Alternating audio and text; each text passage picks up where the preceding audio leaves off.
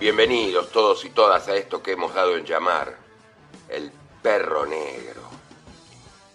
Empezamos a ladrar ya hace un tiempo, desde acá, desde el arroyo Espera, con un ladrido feliz que ahora busca llegar a todo el universo. Sacando de un viejo baúl que nos topamos siempre en el fondo de la cucha, pilas de canciones, cuentos, relatos, notas, poesía y por supuesto música pero mucha música. En estos tiempos de confusa urgencia, en que uno sabe que la resistencia es un deber, este perro no se rinde. Y mientras vos estás ahí en tu ranchito, subiendo a tu canoa, con las botas de goma llenas de barro de la caravana, te ladra lo que sabe y lo que puede, te acompaña y te recuerda, te sacude te despierta, que para eso está este perro negro.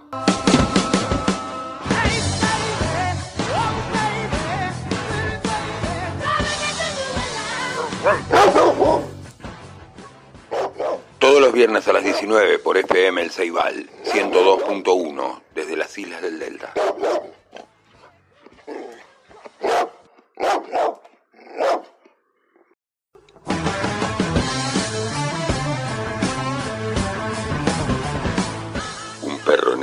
En tu muelle.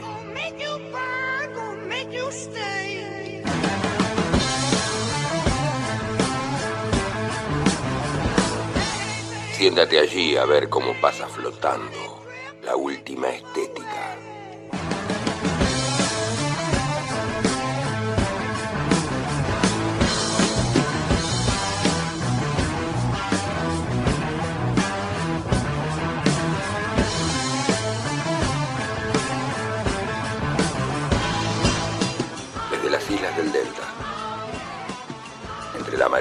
Voces de FM El Ceibal, aquí empieza a ladrar un perro negro.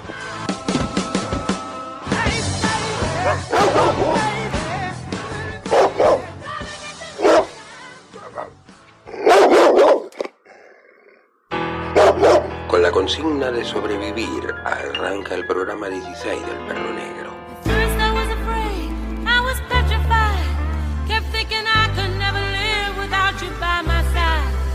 But then I spent so many nights thinking how you did me wrong. And I grew strong. And I learned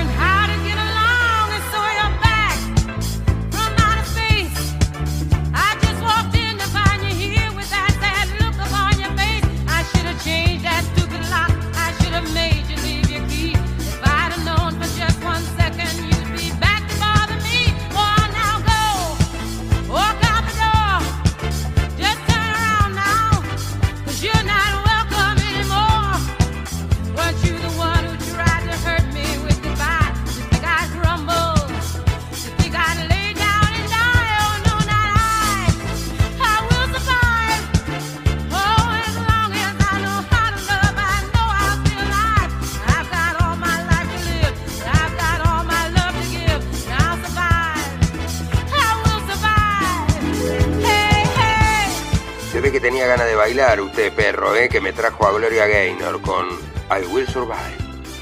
Del baúl de la cucha del doscón puede salir cualquier cosa. Así que prepárense que viene con Tuti, el perro negro.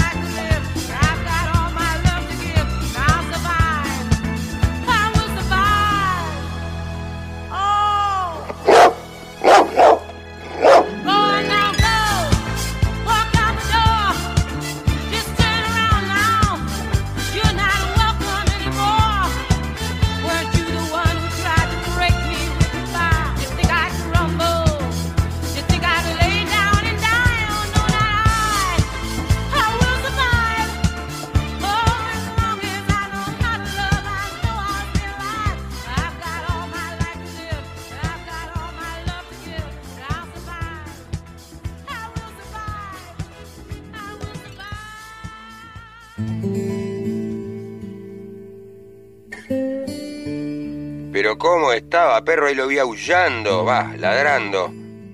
Se me enamoró de Gloria. Es que era divina Gloria Gaynor, qué voz.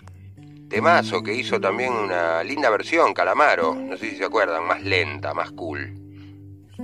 Usted perro no hay caso, siempre me hace lo mismo, me hace arrancar hacia arriba, pero está bien, porque no es su culpa. Abrimos la cucha del dofón y empieza a salir la que venga. Ya lo saben nuestros queridos radioescuchas. ¿Qué tal, querida concurrencia? Bueno, arrancamos con Gloria Gaynor y el I Will Survive. Vamos a tener de todo, ¿eh? Poemas, cuentos, notas, lo que venga. Ya vamos, vamos a ir viendo, pero todo repartido en el eclecticismo que ya caracteriza este programa. Hecho artesanalmente y con mucho amor, esperando conmover algunas de cera, algún corazón, apostando, ¿por qué no?, a la inteligencia en estos tiempos de confusa urgencia de reflexión y también de resistencia. I will survive, sí señor, con las patas en el barro y los gritos en el cielo. Hoy vinimos remando a toda máquina. Nos bajamos eh, aquí en el arroyo Espera, en el muelle de Itecoa, y vinimos a esta hermosísima FM El Ceibal 102.1, radio comunitaria, en el corazón de nuestras islas encantadas fmelceibal.caster.fm para los que nos siguen por internet. Y así, sobrevividos como estamos, vamos dando vuelta a esta primera página y atente a lo que viene.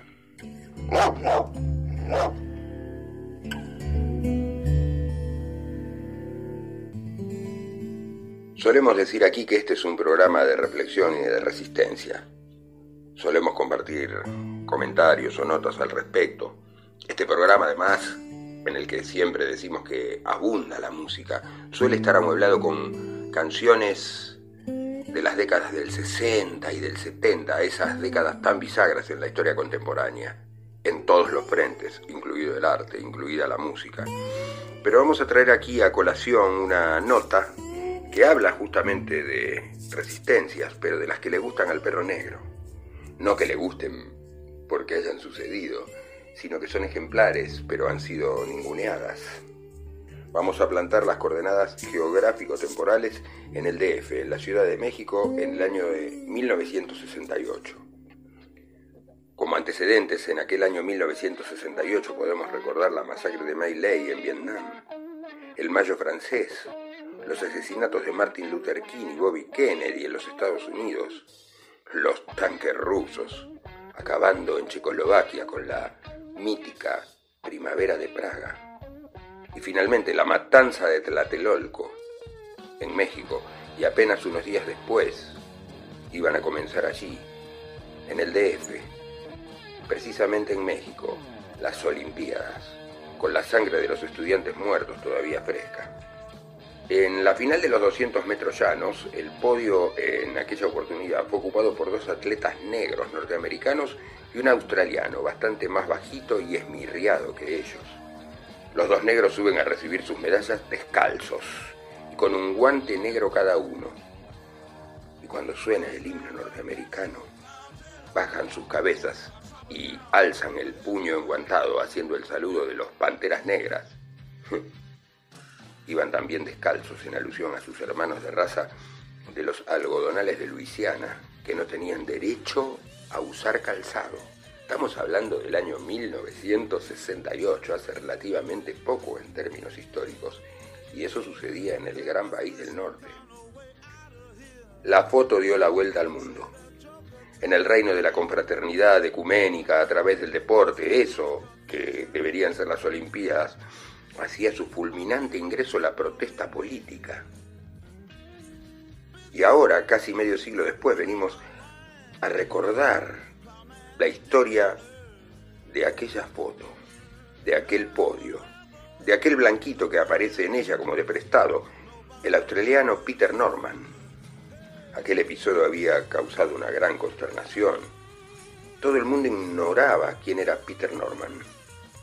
Los velocistas negros Tommy Jet Smith y John Carlos sabían desde principios de 1968 que tenían chances seguras de ganar medalla. Sus tiempos eran cada vez mejores, no tenían rivales a la vista, el oro estaba entre los dos. También eran miembros de un grupo de atletas que habían creado el OPCR, o Programa Olímpico por los Derechos Civiles, que apoyaba la lucha contra la segregación racial. Ante el desdén del Comité Olímpico por sus pedidos, decidieron que al subir al podio portarían un distintivo de la organización como protesta. Smith había nacido en Texas. Era el séptimo hijo de once hermanos, hijo a su vez de un peón de los algodonales. Carlos era de Harlem, hijo de un zapatero remendón. Ambos tenían en claro por quién corrían. En las rondas preliminares arrasaron con sus rivales y en la final también. Picaron ambos en punta. Carlos a la cabeza y Smith mordiéndole los talones hasta que en el sprint de los últimos 50 metros superó a su colega y ya estaba alzando los brazos cuando vio de reojo al australianito Norman que había hecho toda la carrera en sexto lugar, achicando a trancazos la distancia hasta instalarse como una cuña entre ambos. Para entender cabalmente la escena hay que decir que Norman medía casi 20 centímetros menos que los dos afroamericanos. Cada tranco de ellos era tranco y medio para él. Sin embargo, algo le había pasado desde su llegada a México. No paraba de mejorar sus tiempos. Hasta entonces no alcanzaban a hacer sombra a los de Smith y Carlos, pero ahora estaba ocurriendo lo imposible. Norman hizo los 200 metros en 20.07 segundos, una marca que nadie había logrado hasta entonces. Obligó a Jet Smith a dejar la vida en esos últimos metros y convertirse así en el primer atleta en el mundo en bajar la barrera de los 20 segundos. Clavó la aguja en 19.86. Carlos quedó en tercer lugar con su 20.10. En el vestuario, antes de subir al podio, Smith y Carlos encararon a Norman y le avisaron lo que iban a hacer. El australiano venía de una familia de salvos, así llamaban en su país a los voluntarios del Ejército de Salvación. Cuando Smith y Carlos le preguntaron si creía en los derechos civiles y la igualdad ante Dios, contestó, Creo que todo hombre tiene derecho a beber la misma agua. Creo en lo que creen ustedes. Y a continuación señaló el distintivo del OPCR y preguntó si tenían uno para él. Otro atleta norteamericano le dio el suyo. Smith y Carlos se preguntaban de dónde había salido ese blanquito que pensaba más en lo que estaban por hacer que en su medalla de plata. En el revuelo descubrieron que se les había perdido un par de guantes. Que cada uno use uno, sugirió con practicidad Norman. Desde el podio no pudieron apreciar del todo lo que pasaba en las tribunas. El estadio entero estaba en silencio cuando con los primeros compases del himno Smith y Carlos alzaron su puño enguantado. Ambos fueron desafectados y expulsados de la Villa Olímpica en cuanto bajaron del podio. Al atleta que le dio el distintivo a Norman también lo suspendieron. Apenas volvieron a casa empezaron los problemas. Uno de ellos terminó lavando autos en Texas, el otro cargando bolsas en el puerto de Nueva York. Les escribían insultos en la puerta de sus casas. Cada noche sonaba el teléfono con amenazas anónimas. Debieron pasar más de 10 años hasta que pudieron volver al mundo del atletismo, ya como entrenadores y después como portavoces de la igualdad en el deporte. Para el australianito Norman fue peor. En Australia, justamente, las minorías raciales sufrían una forma más silenciosa pero igual de cruel de discriminación. En el Censo Nacional de 1968 se contaron las ovejas, pero no los aborígenes. Expresar apoyo a la equidad racial fue condenarse al ostracismo. No solo se le hizo difícil seguir corriendo, tampoco conseguía quien le diera trabajo. Repetidas veces lo invitaron a pedir perdón por el episodio de México, pero él se negó y siguió entrenando por las suyas y logrando tiempos superiores a sus rivales. En los cuatro años siguientes batió 13 veces la marca de calificación en los 200 metros para ir a las Olimpiadas de Múnich en 1972, pero no lo convocaron al equipo nacional. Y por primera vez en la historia de los Juegos, Australia no tuvo sprinter en las finales de 100 y 200 metros. Norman intentó dedicarse al fútbol australiano profesional, pero una lesión en el tendón de Aquiles lo puso al borde de perder la pierna por gangrena.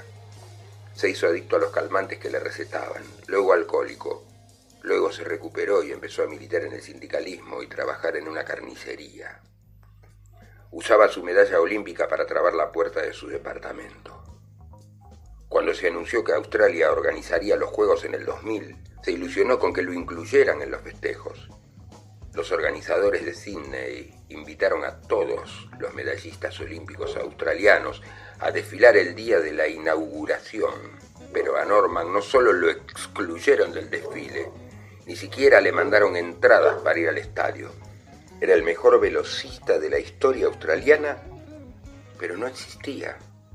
Incluso en la estatua que se había erigido en el campo de San José, California, conmemorando aquel podio de México de 1968, el segundo lugar estaba vacío.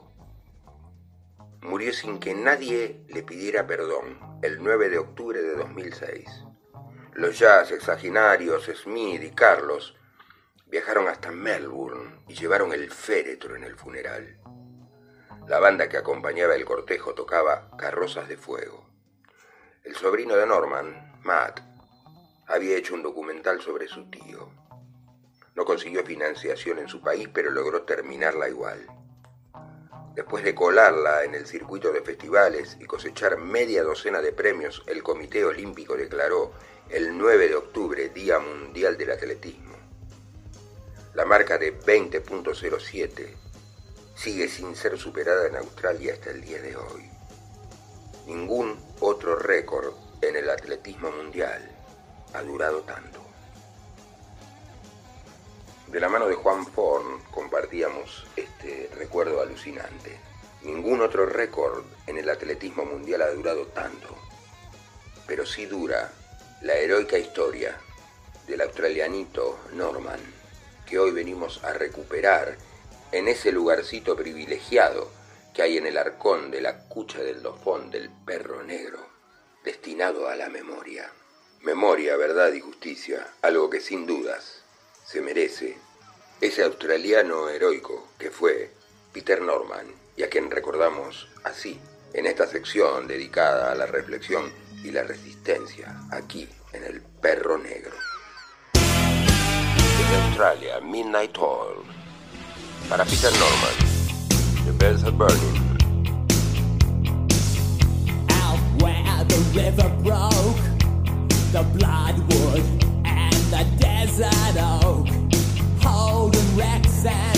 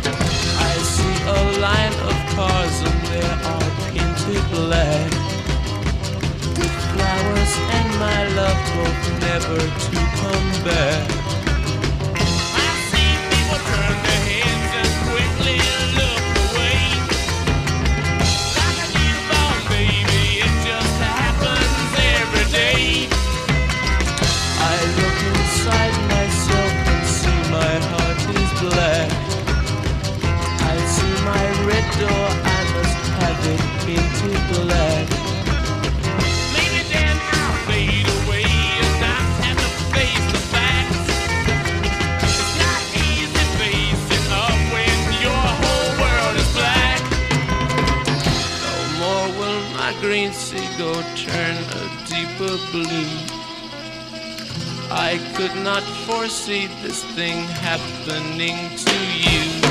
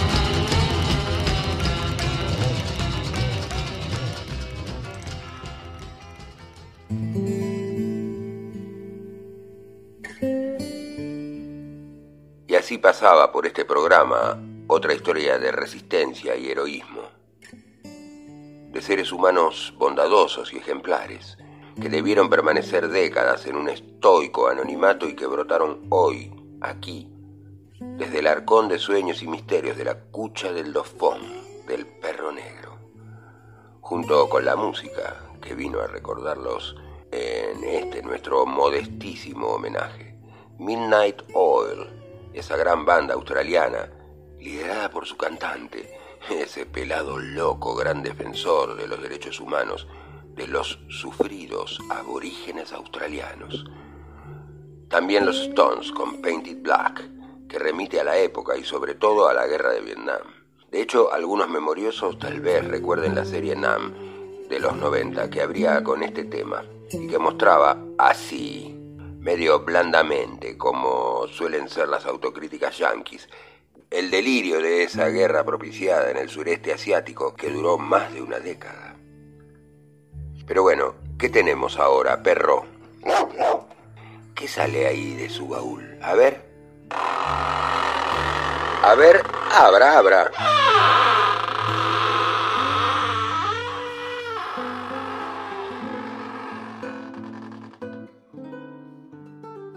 Decir que esa mujer era dos mujeres es decir poquito.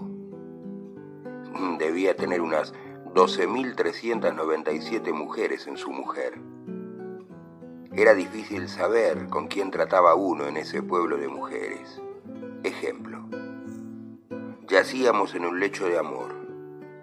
Ella era un alba de algas fosforescentes cuando la fui a abrazar. Se convirtió en Singapur llena de perros que aullaban,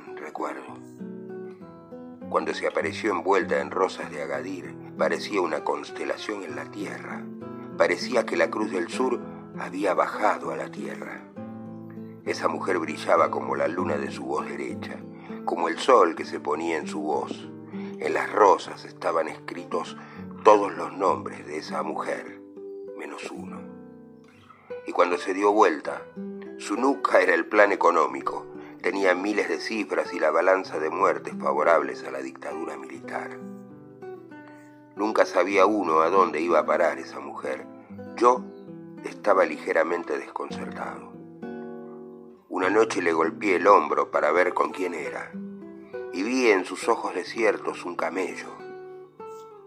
A veces esa mujer era la banda municipal de mi pueblo. Tocaba dulces valses hasta que el trombón empezaba a desafinar y los demás desafinaban con él. Esa mujer tenía la memoria desafinada. Usted podía amarla hasta el delirio, hacerle crecer días del sexo tembloroso, hacerla volar como pajarito de sábana. Al día siguiente se despertaba hablando de Malevich. La memoria le andaba como un reloj con rabia. A las tres de la tarde se acordaba del mulo que le pateó la infancia una noche del ser. Ellaba mucho esa mujer y era una banda municipal. La devoraron todos los fantasmas que pudo alimentar con sus miles de mujeres. Y era una banda municipal desafinada, yéndose por las sombras de la placita de mi pueblo. Yo, compañeros, una noche como esta que nos empapan los rostros, que a lo mejor morimos, monté en el camellito que esperaba en sus ojos y me fui de las costas tibias de esa mujer, callado como un niño bajo los gordos buitres que me comen de todo, menos el pensamiento de cuando ella se unía como un ramo de dulzura y lo tiraba en la tarde. Mujeres. Juan Gelman. Y en esos tiempos revolucionarios aparecía esta revolución número uno álbum blanco,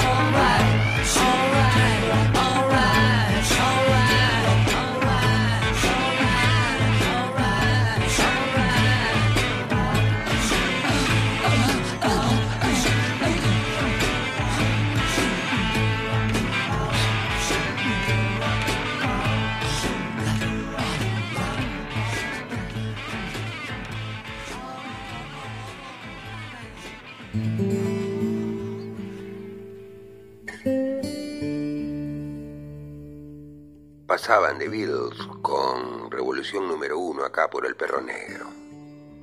Y hablando de revoluciones y de amores, vayamos un par de siglos atrás, pero por estas latitudes, en un recuerdo patriótico, aunque de revoluciones y amores furtivos. Perro Negro de evocación.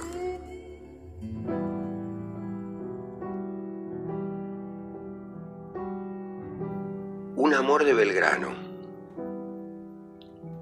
¿Cómo contarlo al pobre Belgrano? ¿Con qué colores pintarle diez años de guerra y de infortunio? ¿Qué instantes de su vida elegir para evocarlo mejor? Pongamos primero los de las efemérides escolares, los jubilosos de Tucumán y Salta, los nefastos de Vilcapugio y Ayohuma, los del rebelde que levanta una bandera propia para acelerar la marcha de la historia, pero sobre todo los del amante otoñal y olvidado que guerrea en el norte a la espera de que San Martín caiga sobre el Perú. En 1818 ya han muerto los sueños de revolución y la guerra civil entre porteños y provincianos ha desatado odios que van a prolongarse hasta hoy. Belgrano, que en Tucumán cuida la retaguardia de los guerrilleros de Güemes, impone una disciplina espartana. Se acaban los bailes, las mujeres y la baraja. San Martín y Paz se asombran y lamentan la dureza de ese civil al que las circunstancias han hecho militar. Por las noches recorre las calles con una ordenanza e irrumpe disfrazado en los cuarteles para sorprender a los oficiales desobedientes. Es de acero ese jacobino católico al que llaman despectivamente bomberito de la patria. En pocos meses funda varias escuelas, una academia de matemáticas, una imprenta y manda sembrar huertos para pelear contra el hambre que le mata a los caballos y debilita a la tropa. Curioso personaje, este nieto de venecianos del que San Martín escribe. Es el más metódico que conozco en nuestra América. Lleno de integridad y valor natural, no tendrá los conocimientos de un Moró o Bonaparte en punto a la milicia, pero créame usted que es el mejor que tenemos en América del Sur. ¿Cómo es? De regular estatura, pelo rubio, cara y nariz fina, con una fístula casi imperceptible bajo un ojo. No usa bigote y lleva la patilla corta. Más parece alemán que porteño. En Buenos Aires ha tenido amores tumultuosos de los que le ha nacido un hijo clandestino que Juan Manuel de Rosas cría y ampara bajo el nombre de Domingo Belgrano y Rosas. Otra descripción de primera mano dice, es un hombre de talento cultivado, de maneras finas y elegantes, que gustaba mucho del tratar con las señoras. ¿Por qué se sacrifica? Por la libertad y la justicia. Esos valores que le han faltado durante los primeros 40 años de su vida serán la obsesión de los diez últimos. Y al final, derrumbado por la cirrosis y la hidropesía, trata de comprender por qué lo abandonarán. ¿Ha creído usted acaso que yo pueda dudar de la legitimidad de los gastos que se hagan en ese ejército? le escribe Puyredón. No sea tonto, compañero mío, y crea que así como usted me llora porque lo auxilie con dinero, yo lloro del mismo modo porque veo las dificultades. Usted siente las necesidades de ese ejército y yo con ellas siento las de los Andes, las del Este, las de los enviados exteriores y las de todos los pueblos. Entonces Belgrano se dirige a Saavedra. Digan lo que quieran los hombres sentados en sofás o sillas muy bonitas, que disfrutan de comodidades mientras los pobres diablos andamos en trabajos, a merced de los humos de la mesa, cortan, tallan y destruyen a los enemigos con la misma facilidad con que empinan una copa es que su ejército de liberación no tiene dónde caerse muerto. Ni tiempo, ni suelas, ni cosa alguna tenemos. Todas son miserias, todo es pobreza. Así, amigo, que yo me entiendo. Le escribe a Martín Güemes que le pide auxilio. Poco después a Puyredón. Todas son miserias en este ejército. No dinero, no vestuario, no tabaco, no yerba, no sal, en una palabra, nada que pueda aliviar a esos hermanos de armas sus trabajos, ni compensar sus privaciones. Y enseguida, la deserción está entablada como un consiguiente al estado de miseria, desnudez y hambre que padecen estos pobres compañeros de armas. Es un belgrano achacoso, de chaqueta surcida y botas remendadas, el que se reencuentra de pronto con la niña Dolores Helguera. Ella es hija de una intocable familia tucumana y el general la ha conocido en los jubilosos días de Victoria, cuando era una pecosa de 13 años. Ninguno de los dos ha olvidado los primeros amores de 1813, a los que la familia de la muchacha puso fin casándola con un tal Rivas, de la aristocracia local. Por entonces Belgrano aparecía a los ojos de los tucumanos como un plebeyo metido a revolucionario. Ya antes en Buenos Aires había desatado escándalos por sus entreveros con polleras honorables. Pero a los 49 años, destrozado por los combates y los sinsabores, se tropieza de nuevo con la adolescente que lo amó de viejo. En una de sus rondas la ve pasar. Pero es tan poco lo que queda de aquel general victorioso que no se anima a correr a su encuentro. Lo que sigue es un mal folletín. Belgrano se entera de que ella vive en Londres, provincia de Catamarca, y manda a un hombre de confianza que averigüe si ella todavía lo quiere. El chasque corre, pregunta, finge, sin saber que dice la verdad, estar al servicio de un general moribundo. Dolores Helguera se enternece y corre a verlo. El tal Rivas que en el folletín hace de marido, está en Bolivia y como es un tipo prudente no se acerca a Tucumán. El cura Jacinto Carrasco, que escribe la primera noticia, le inventa una separación para no manchar la memoria del amante perfecto.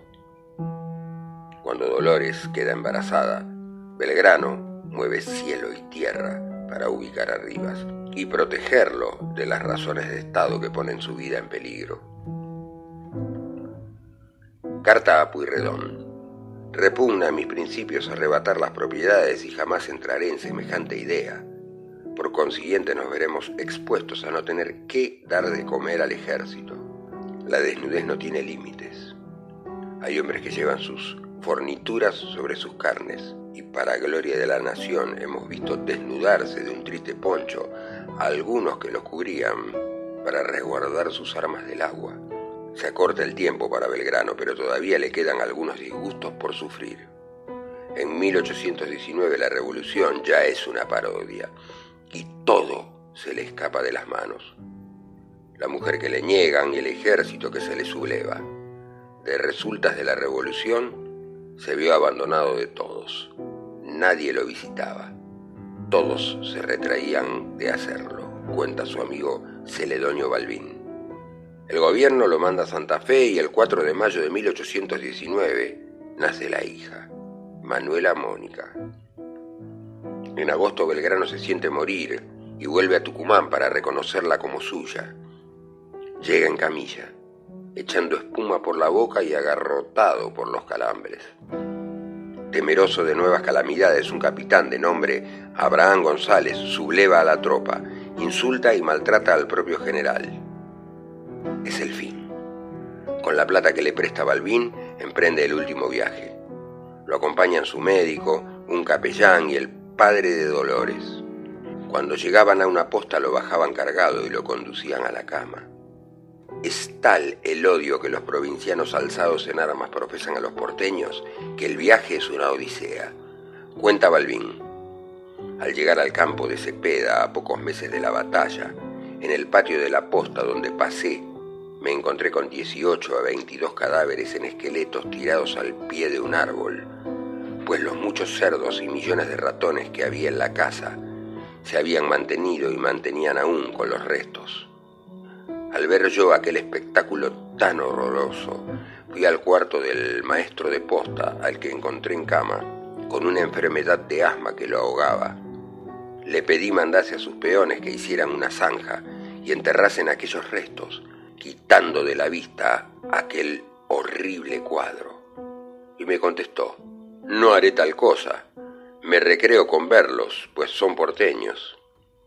A una contestación tan convincente no tuve que replicar y me retiré al momento con el corazón oprimido.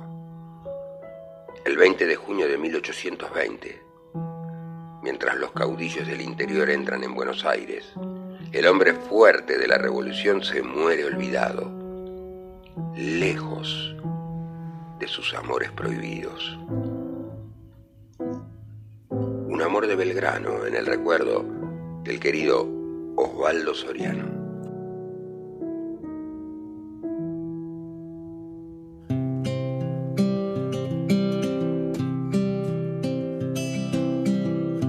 Desde los tiempos más remotos vuelan los ángeles guardianes, siempre celosos de sus votos contra atropellos y desmanes, junto a las cunas infantiles, junto a los tristes moribundos.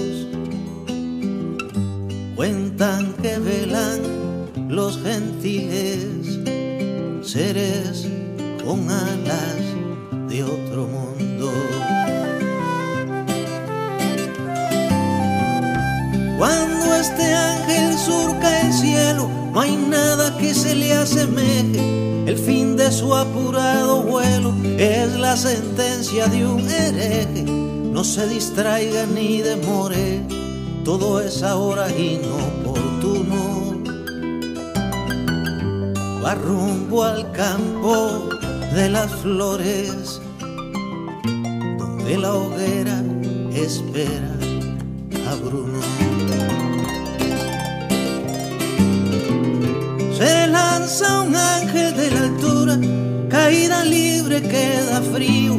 La orden de su jefatura es descender hasta los ríos. Es 19 y también mayo, monte de espuma y madre sierra. Cuando otro ángel a caballo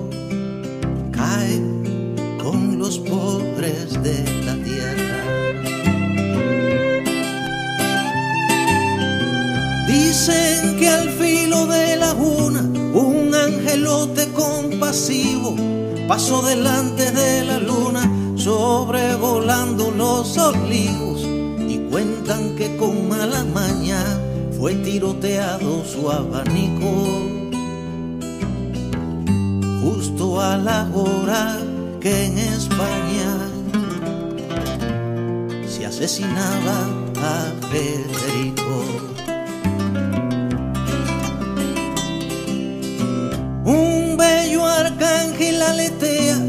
Junto a un gran pájaro de hierro. Procura que un hombre lo vea para ahuyentar cien mil destierros. Pero el arcángel se sofoca y un ala azul se le lastima. Y el ave negra abre la boca cuando atraviesan Hiroshima.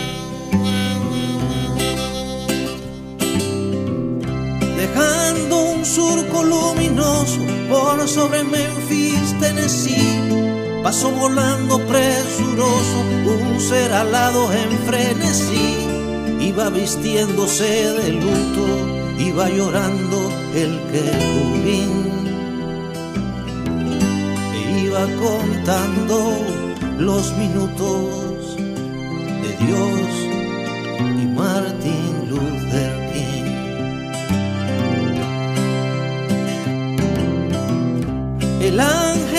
pasa bajo un puente, después rodea un rascacielos, parque central lleno de gente, no se da cuenta de su vuelo. Cuánta utopía será rota y cuánto de imaginación. Cuando a la puerta del Dakota las balas derriben a John. Septiembre agulla todavía, su doble saldo escalofriante.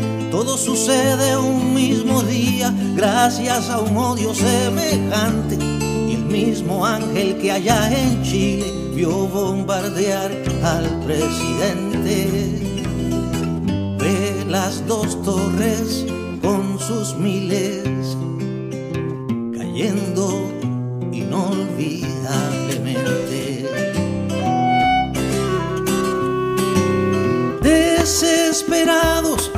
los querubes toman los cielos de la tierra y con sus lápices de nubes pintan a dioses a las guerras. El mundo llena los balcones y exclama al fin, esta es mi lucha. Pero el Señor de los cañones no mira al cielo ni lo escucha.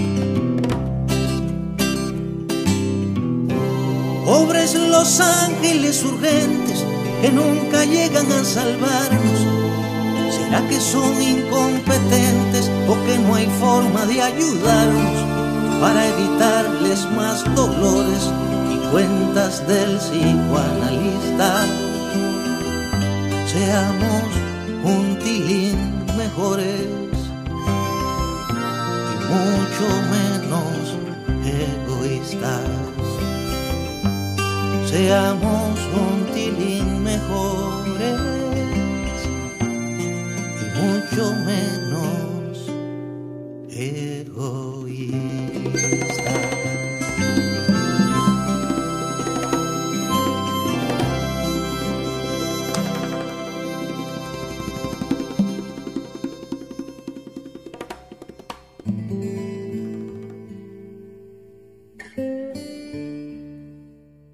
Estaba pensando lo bien que hizo con abrir hoy con I Will Survive, pero eh, sin dudas este programa fue cruzado por la resistencia, el amor, la lucha por sobrevivir.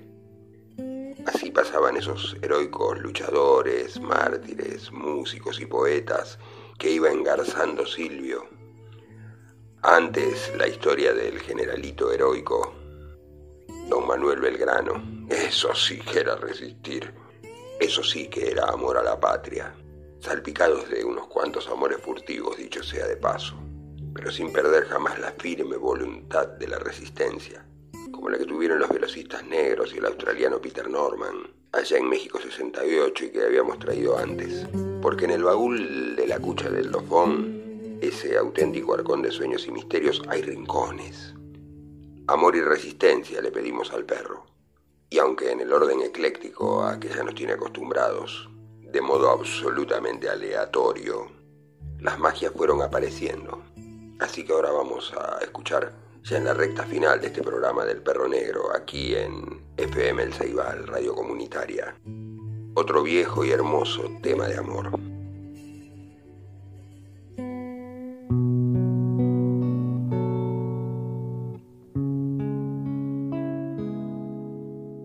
John Lennon y de su álbum Imagine de 1971, Oh My Love.